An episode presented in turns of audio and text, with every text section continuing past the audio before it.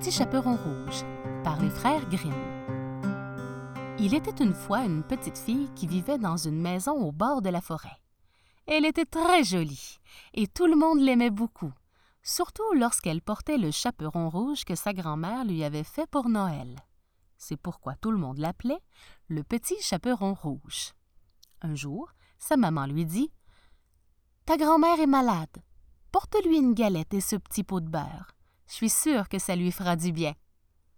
La petite fille mit son joli chaperon rouge et sa maman lui dit encore Sois bien sage au chemin et surtout dépêche-toi de rentrer avant la tombée de la nuit.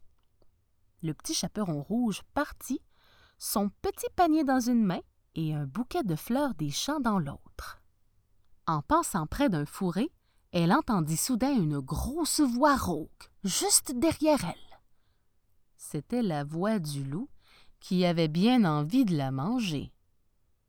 Où vas-tu, petit chaperon rouge lui demanda-t-il.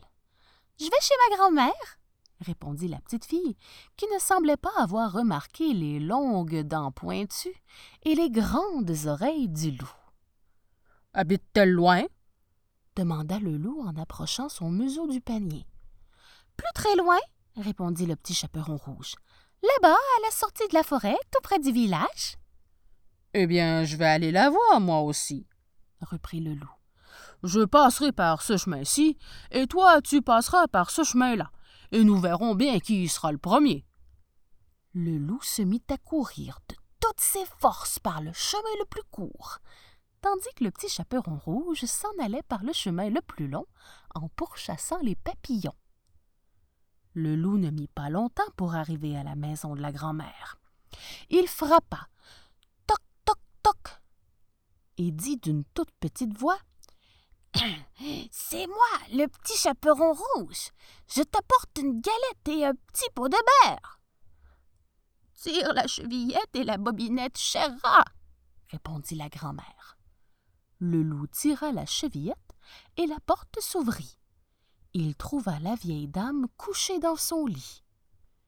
Il bondit sur elle et n'en fit qu'une bouchée, car il y avait plus de trois jours qu'il n'avait rien mangé. Le grand méchant loup ferma ensuite les volets, prit une chemise et un bonnet de nuit dans l'armoire et se coucha dans le lit à la place de la grand-mère. Peu de temps après, le petit chaperon rouge frappa à la porte. Toc, toc, toc. Qui est là? demanda le loup en imitant la voix de la grand-mère. C'est moi, grand-mère, le petit chaperon rouge. Je t'apporte une galette et un petit pot de beurre. Tire la chevillette et la bobinette cher reprit le loup. Le petit chaperon rouge tira la chevillette et la porte s'ouvrit. En la voyant entrer, le loup tira la couverture bien haut pour se cacher le mieux possible. Grand-mère, comme tu as de grands bras, dit le petit chaperon rouge. C'est pour mieux t'embrasser, mon enfant. Le petit chaperon rouge s'approcha du lit et vit une immense oreille qui dépassait du bonnet de nuit de sa grand-mère. Elle lui dit Grand-mère, comme tu as de grandes oreilles C'est pour mieux t'entendre, mon enfant, répondit le loup. Pose ton panier par terre.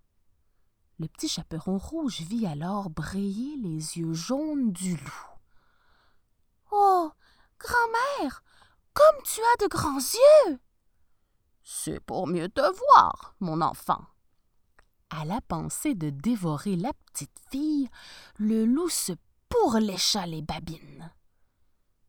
Grand-mère, comme tu as de grandes dents. C'est pour mieux te manger, mon enfant et le loup bondit sur la petite fille. Il la dévora en une seule bouchée, avec son chaperon rouge. Un chasseur qui passait par là entendit des bruits étranges dans la maison de la vieille dame. Il approcha et regarda par la fenêtre.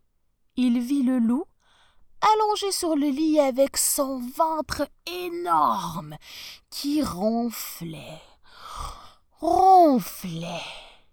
Devinant ce qui était arrivé, Le chasseur entra sans faire de bruit, prit une paire de ciseaux et ouvrit le ventre du loup. Il en sortit le petit chaperon rouge et sa grand-mère, saine et sauve, ravis d'avoir été délivrés. Le chasseur, ainsi que la petite fille et sa grand-mère, allèrent chercher des cailloux dans le jardin. Les placèrent dans le ventre du loup avant de le recoudre avec du fil et une aiguille.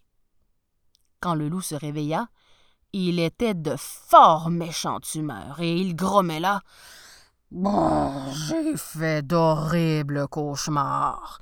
J'ai beaucoup trop mangé et maintenant je meurs de soif. Il s'éloigna d'un pas lourd vers le bord de la rivière. Arrivé sur la berge, il se pencha pour boire.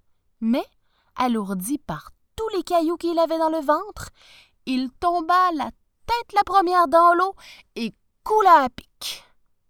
Jamais on ne revit le grand méchant loup. La grand-mère du petit chaperon rouge mangea la galette tout entière et le petit pot de beurre. Elle se sentit aussitôt beaucoup mieux. Quant à sa petite fille, elle n'a plus jamais parlé aux inconnus qu'elle croise sur son chemin, surtout lorsqu'ils ont de longues dents pointues.